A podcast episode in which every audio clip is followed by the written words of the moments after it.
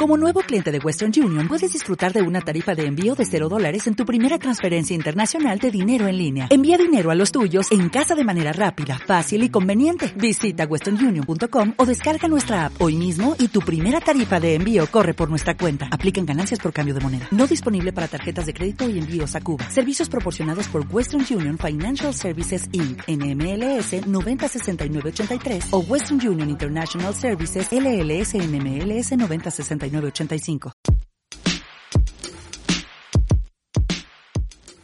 Hola, hola cinéfilos y seriéfilos y bienvenidos a otro episodio más del podcast de Mucine que esta vez, como ya les había contado, estamos unidos con MAM en este especial de las mujeres adultas mayores actrices de la televisión colombiana, esas glorias de la televisión colombiana que han dejado un legado y que queremos conocer mucho más de ellas y cuáles son sus perspectivas sobre la industria audiovisual colombiana.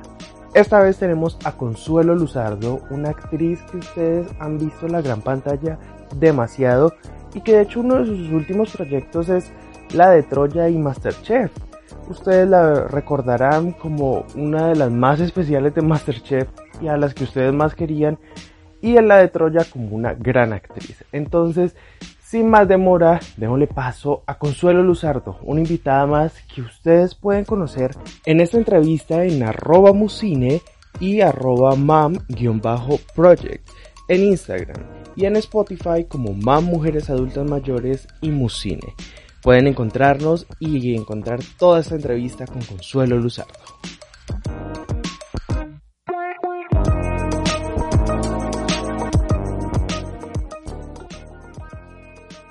Hoy con nosotros se encuentra Consuelo Luzardo, quien es una actriz que lleva años en la televisión colombiana, en el cine y que también es incluso la presidenta de la Academia Colombiana de Artes y Ciencias Cinematográficas.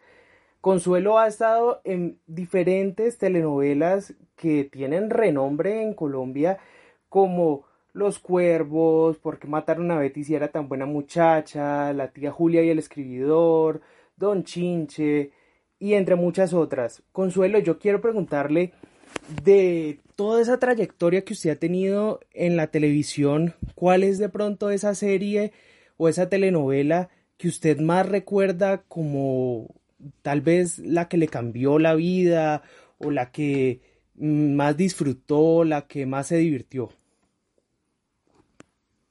Esto de la actuación realmente no hay un momento mágico donde todo cambie y se toque el cielo.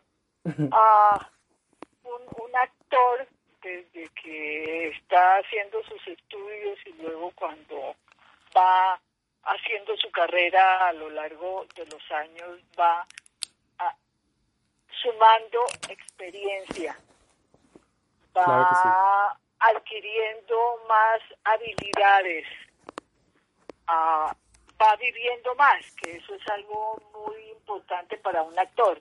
vive más, lee más, ve más cosas, escucha más cosas y todo eso hace parte como de un baúl de referencias que es el que uno echa mano cuando se enfrenta a un nuevo personaje. Entonces, en 61 años de carrera, decir, wow, esa novela que me cambió la vida, pues no hubo muchas novelas que fueron grandes éxitos, como La tía Cena de Caballo Viejo, que fue un personaje que me dio muchas gratificaciones, novelas como Chepe Fortuna, que siguen eh, teniendo una gran acogida del público. Ah, hay, hay, hay cosas que uno hizo que representaron éxitos que le han traído premios y todo, pero esa wow que le cambia a uno la vida, no, no sabría cuál es. Y en, eso, en esos 61 años de carrera, ¿cómo usted ha visto que ha cambiado eh, la televisión colombiana? ¿Cómo ha cambiado la industria audiovisual aquí? Hábleme de pronto de ese de cómo ha cambiado a nivel de los actores, de las historias, de cómo se dirige en este momento, cómo se hace la producción. ¿Usted cómo ve que ha cambiado? Bueno, primero que todo, nuestra televisión comenzó de una manera inusual.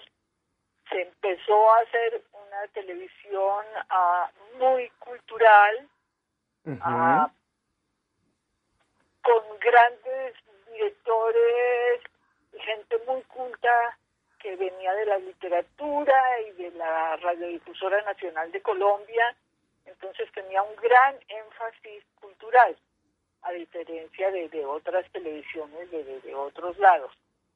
Los medios técnicos eran muy precarios, era como, yo digo que era como la televisión de los picapiedra, unas cámaras gigantescas, dificilísimas de manejar, ah, pero había ganas de hacer cosas buenas, que hacían versiones maravillosas de los de los grandes temas de la literatura universal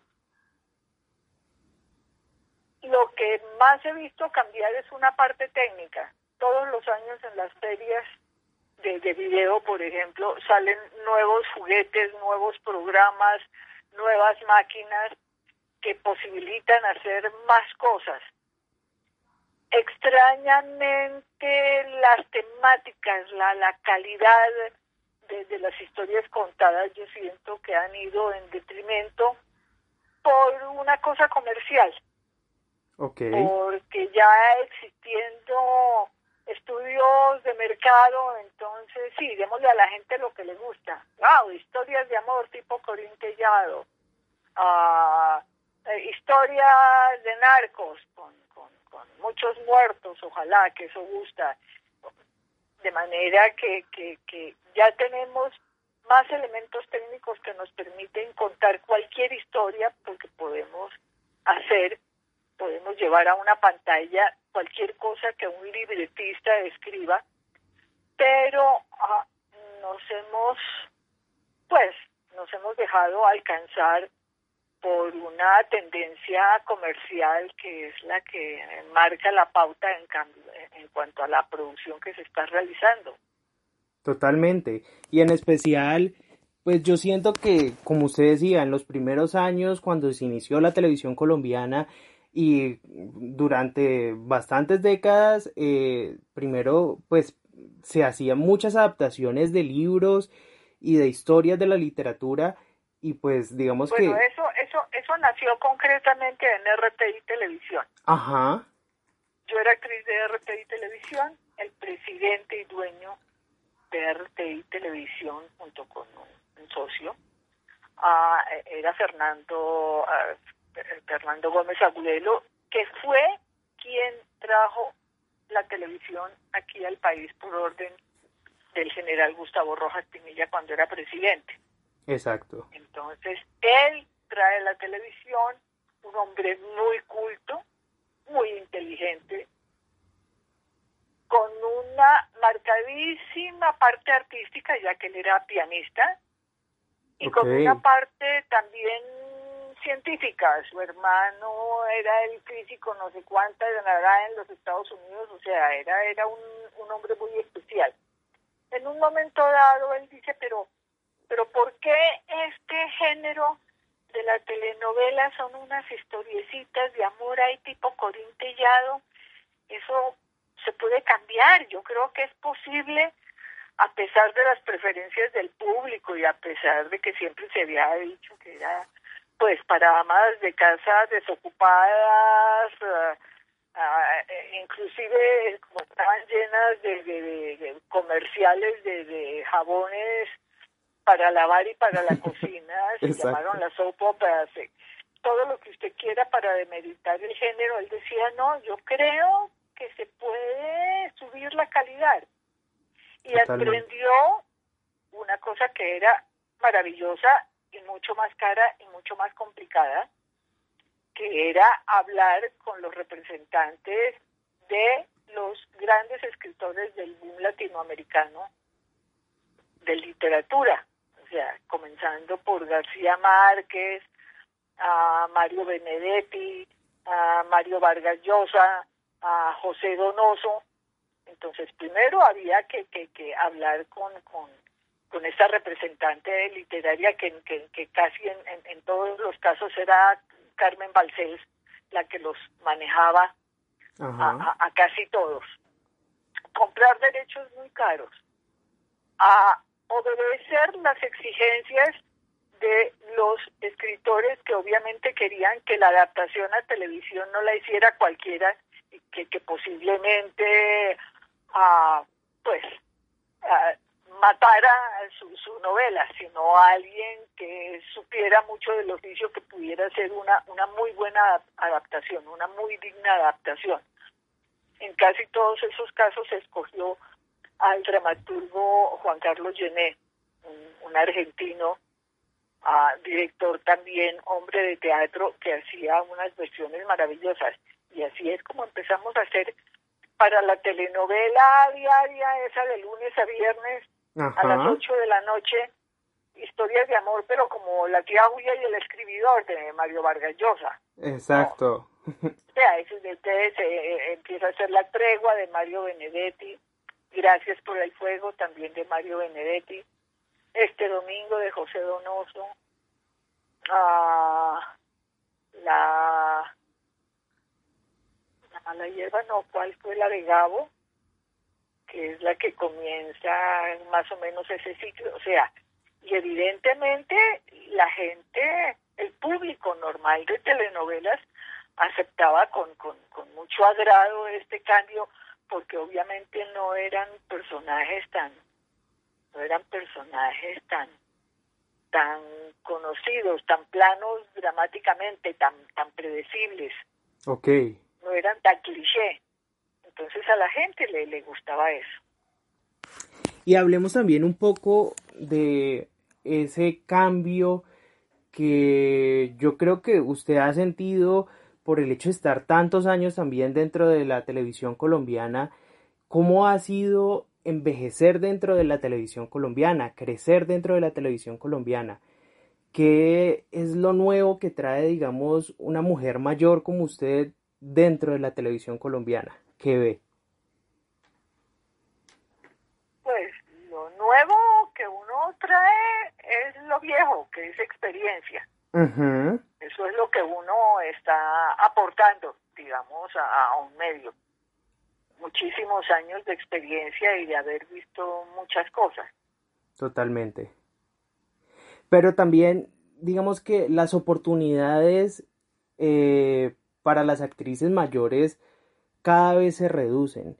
Y vemos que tal vez en un principio eh, usted era la protagonista de muchas de las telenovelas o hacía parte del elenco principal y digamos que las dinámicas cambian, obviamente hay nuevas generaciones, pero no vemos historias que tal vez relaten eh, cosas sobre las personas mayores, donde eh, se le dé oportunidad también a las actrices que han dejado una huella y un sello durante mucho tiempo en la industria.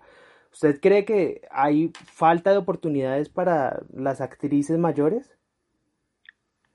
A ver, yo creo que eso también hace parte de una fuerte tradición teatral o cinematográfica que nosotros no tenemos. Pues tenemos ahora, pero no teníamos hace unos años.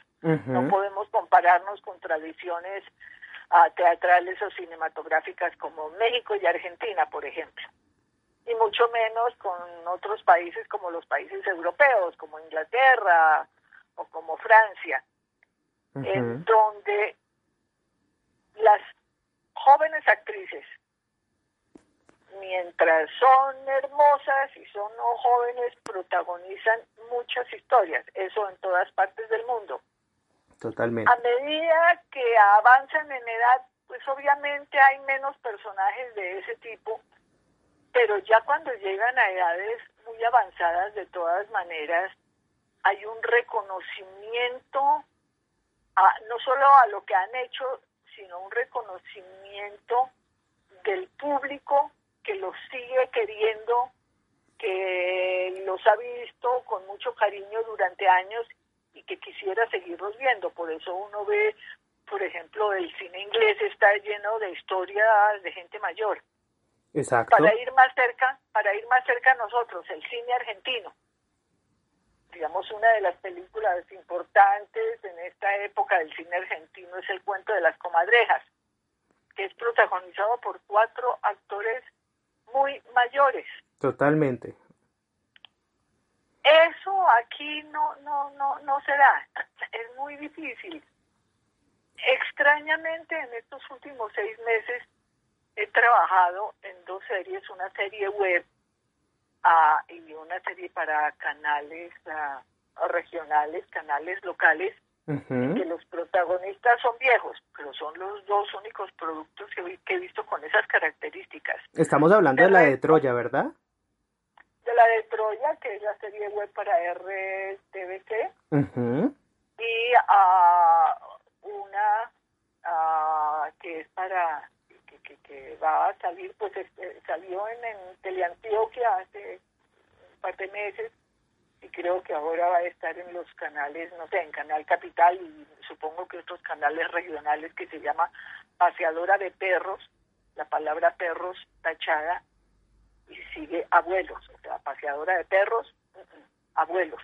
Ok. Que son ese tipo de, pero nosotros no, no, no, no, no solemos ver esas historias protagonizadas por, por gente mayor en donde los, los actores que han hecho una larga carrera, que siguen muy bien de salud, con todas sus aptitudes eh, presentes, total puedan puedan seguir ejerciendo su oficio. Es, es, es, difícil encontrar eso, pero eso tiene que ver, yo creo, exactamente con eso, con, con tradiciones, tradiciones culturales en los países que hacen que, que, que la gente el público casi te exija seguir viendo a sus viejas glorias.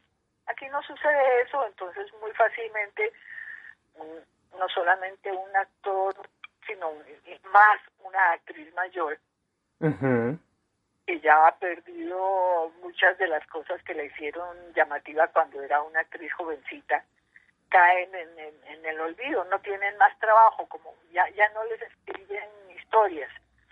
Hay novelas completas que tienen unos elencos grandísimos de 50, 60 personajes, donde usted no ve viejos, como si solo existiera gente joven. Exacto. Entonces, por supuesto, eso significa menos trabajo para los actores mayores. Y a la vez yo siento que, digamos que, por ejemplo, lo que usted nos estaba contando de la web serie, de la de Troya y, y las canales regionales, ahorita yo creo que son los que están tomando más la iniciativa en contar ese otro tipo de historias que no encontramos tal vez en los canales privados. Eh, no sé qué siente usted. ¿Usted siente que estos servicios así de streaming y de web series y estos canales regionales que ahorita están repuntando con muy, con muy buenas series de ficción y demás, eh, están como volviendo a, coger ese tipo de temáticas o tratando de contar historias que usualmente no se contarían eh, pues en los canales privados? Pues yo creo que eso obedece a un análisis del mercado, porque no podemos apartarnos de eso. Entonces los, los canales regionales ah, tienen que idearse la forma de contar historias que no les resulten tan caras porque tampoco tienen el músculo financiero de los dos canales privados, ni de Caracol ni de RCN. Entonces tienen que ser más creativos. Ah, una de las formas de esa creatividad es, por ejemplo, contar historias de esa región con personajes muy conocidos, muy importantes y muy queridos dentro de la región, porque eso les va a asegurar que la gente esté interesada en ver el producto. O salirse de las historias ah, normales, de las grandes producciones, para hacer otro tipo de historias la biografía de la pintora importantísima, como en el caso de la historia de Débora Arango, ese tipo de ese tipo de cosas que llenan un vacío a, que existe dentro de las grandes producciones que hacen los, los dos canales privados. Entonces ahí caben más historias, entonces los libretistas tienen otro tipo de, universos que, pueden eh, mostrarle a su público. La ventaja para estas historias, por ejemplo, de gente mayor, es que pueden tener un elenco ah, muy fuerte, con una tremenda fortaleza, al juntar nombres conocidísimos a través de varias generaciones. Eso es, eso es importante porque de todas maneras hay una nostalgia, existe una nostalgia ah, por esas grandes producciones de, la televisión de los años 80 y 90 que la gente veía con enorme emoción y que hoy hoy representan eso, una nostalgia. Uno se encuentra muchas veces con ese, con esos comentarios de gente de, de, mediana edad, ni siquiera voy a decir que gentes mayores como nosotros, sino, sino gente de mediana edad, treintañeros, que dicen, uy, no, esas novelas, yo me sentaba con mamá y mi abuela a ver no sé qué, o sea, hay todo un componente de nostalgia que se puede aprovechar contando historias en donde participen esas grandes figuras que, que por tanto tiempo eh, pues estuvieron presentes en la televisión en los hogares colombianos. Eh, Consuelo, yo, yo le quería preguntar, era también, ¿usted ha sentido ese, ese reencuentro con, con las audiencias colombianas? Porque digamos que cuando uno se pone a ver usted ha estado todavía muy activa dentro de la industria, usted ha estado en muchas series todavía muy actuales eh, y, hasta en realities, pues la vimos también en Masterchef y también la estamos viendo ahorita en la de Troya, o sea, ¿usted siente que esa nostalgia que usted dice que tienen ese componente los actores que ya mayores, eh, eh, la ha recibido, la ha sentido de las audiencias colombianas? Pues a, uno le pasa mucho, uno es un receptor de comentarios porque a excepción de esta época donde nos tienen encerrados, uno siempre está por la calle, en el banco, en el mercado, saliendo del parqueadero, entrando al parqueadero, la gente lo saluda y le, le comenta cosas y le dicen, ay, qué rico verla, no sé qué, ay, cuando volverán a hacer esas novelas deliciosas que yo me veía. O sea, uno sabe que la gente, que el público en general tiene una cierta nostalgia, añora cierto tipo de dramatizados con los que creció, con los que compartió familiarmente horas de entretenimiento. Es algo que yo que yo oigo mucho sé que eso existe y, me imagino que, que eso es lo que tratan de hacer algunas empresas y algunos guionistas a, cuando escriben ciertas historias, tratar de volver a capturar ese espíritu que enamoraba hace algunas décadas. Totalmente, y que, pues, o sea, muchas de las grandes actrices colombianas, pues yo creo que son actrices mayores que nosotros podemos nombrar y tener como referentes de la actuación colombiana, así como usted, como Vicky Hernández, como Carmenza Gómez, como Margalida Castro, o sea, son personas que son íconos de la actuación colombiana y yo siento que de cierta manera cada vez tal vez las vemos menos dentro de la pantalla, pero pero en los proyectos en los que están siempre impactan dentro de su actuación. Y por eso también eh, quiero saber un poquito el rol, estamos hablando aquí del rol de la mujer mayor dentro de la industria audiovisual. Y yo siento que, a diferencia de muchas otras actrices, usted tiene un rol de poder dentro de la industria audiovisual, porque no por nada usted es la presidenta de la Academia de Cine y pues un cargo súper interesante, súper de poder y creo que pues liderado por una mujer y una mujer mayor. cómo se siente tomar esos cargos que, digamos, son importantes para la industria y en especial para la industria del cine en Colombia, que cada vez está reluciendo un poco más. Pues en un momento dado, y ese sí, digamos que fue un giro inesperado, en un momento dado, yo que pertenecía a la Academia Colombiana de Cine, dentro de mi rol de intérprete, o sea, en una, en una especialidad que se llama intérpretes, en una asamblea en el año 14 resultó elegida. Mm, uno se está enfrentando a algo un poco desconocido porque, digamos, dentro de lo que fue el incipiente cine en todos mis primeros años de actuación no, existía cine, había muy poco. Exacto. Yo lo que tenía era un hermano mayor que había estudiado cine en los Estados Unidos en la UCLA y al que yo podía acudir frente a alguna duda cuando resulté elegida en este puesto. Ok. Le doy a la academia toda, no solo todo mi cariño, sino toda mi capacidad de trabajo. Ah, me parece muy importante para la historia de un país que exista una cinematografía que la que la cuente. Totalmente. Porque una de las cosas que yo lamento enormemente es que la televisión, la buena televisión, ah, los archivos se, se, se dañan físicamente de forma más drástica y más rápido que unas cintas de celuloide, o sea, se mantiene más, se mantienen mejor unas viejas latas de película en una bodega que una cinta de videotape.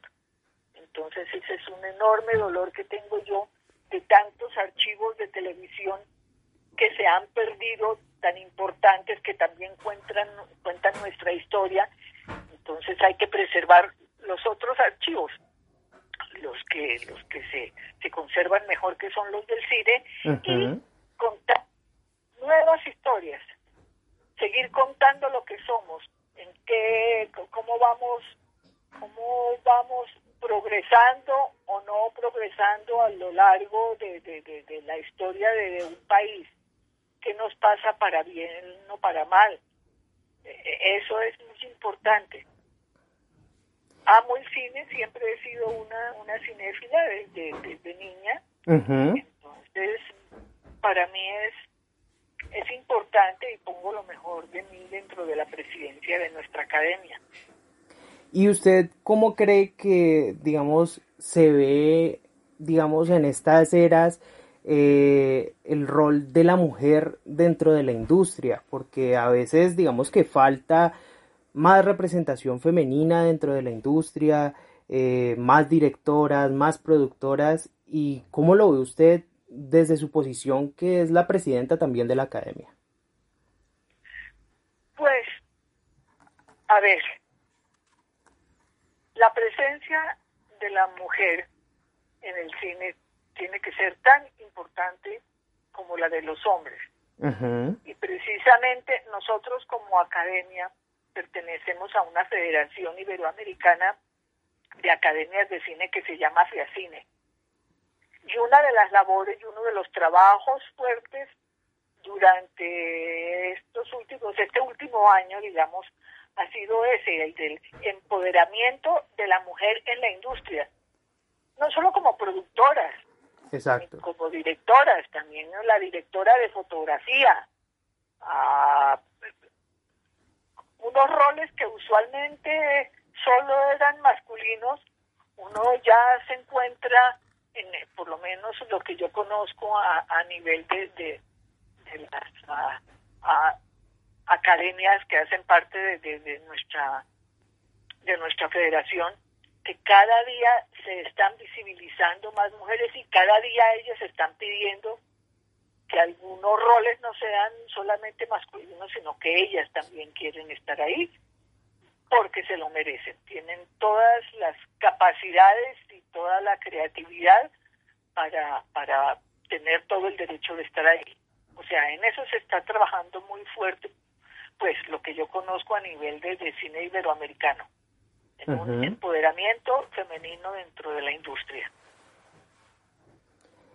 Y Consuelo, también quería saber, eh, usted, ¿qué cree de cómo aporta la mujer, digamos, en la industria de la televisión? Porque también en la industria de la televisión vemos que muchas de las, digamos, de los directores, de las producciones son muy masculinas. Y ¿Son muy qué? Son, o sea, son realizadas por hombres, la mayoría. Eh, ¿Cree que hay más impacto en esta época de la mujer dentro de la televisión también y dentro de las historias, las narrativas y lo que se muestra? Realmente yo diría que ese proceso de empoderamiento de la mujer en la industria audiovisual está más presente en el cine que en la televisión.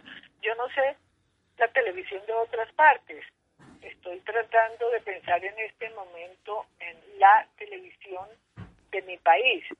Exacto. Y creo que sí es básicamente manejada y, realizada en, sus cargos importantes por, por hombres.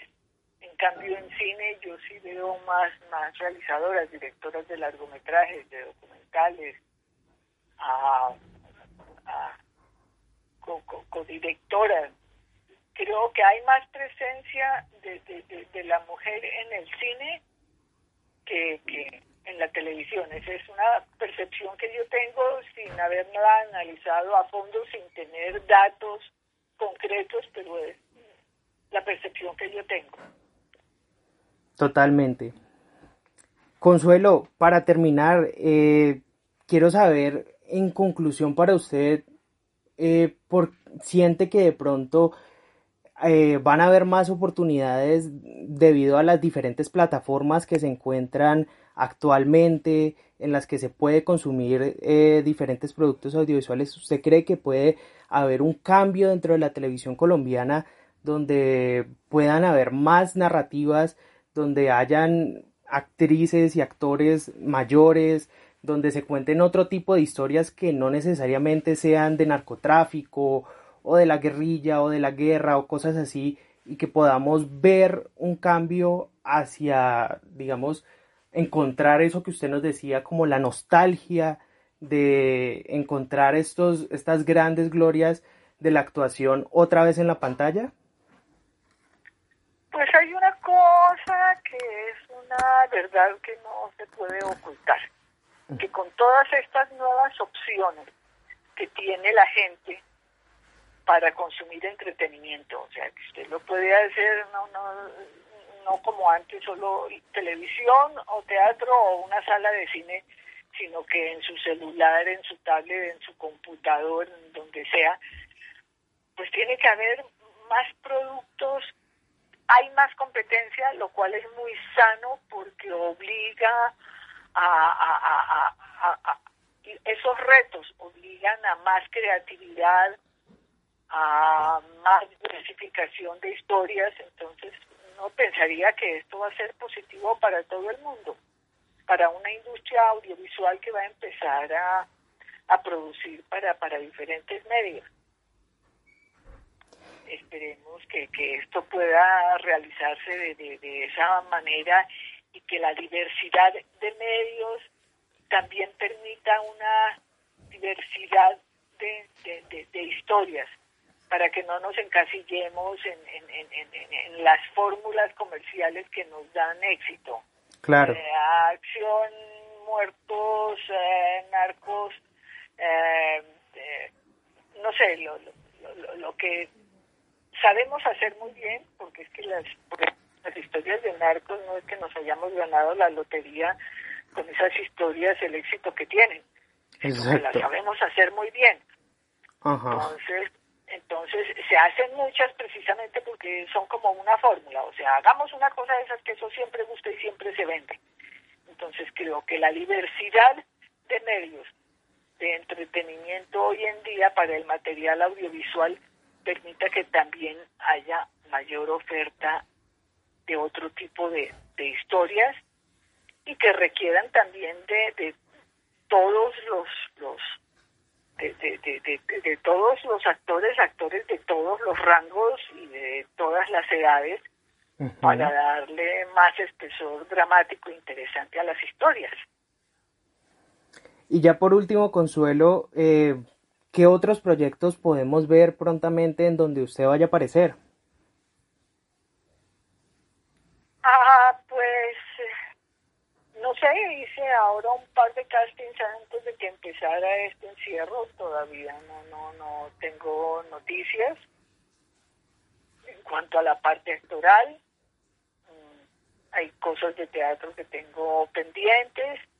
Ah, sigo siendo muy activa, lo cual es muy muy bueno para mi salud mental y, para mí, porque a pesar de que pues tengo una avanzada edad, ah, uno no quiere no quiere retirarse al, al, cuarto de, de las sillas viejas, sino quiere seguir activo. Totalmente. Consuelo, muchas gracias y quédense conectados a arroba musine en Instagram y arroba man-project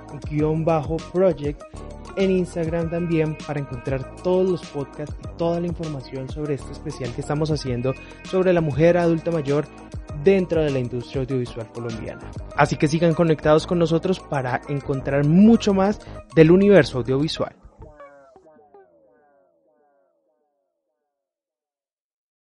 Reducing the amount of waste in your workplace will have a positive impact on our environment and can save your business money. It's also the law in Montgomery County. Make it your business to recycle right. Learn more at montgomerycountymd.gov slash recycle right or call 311.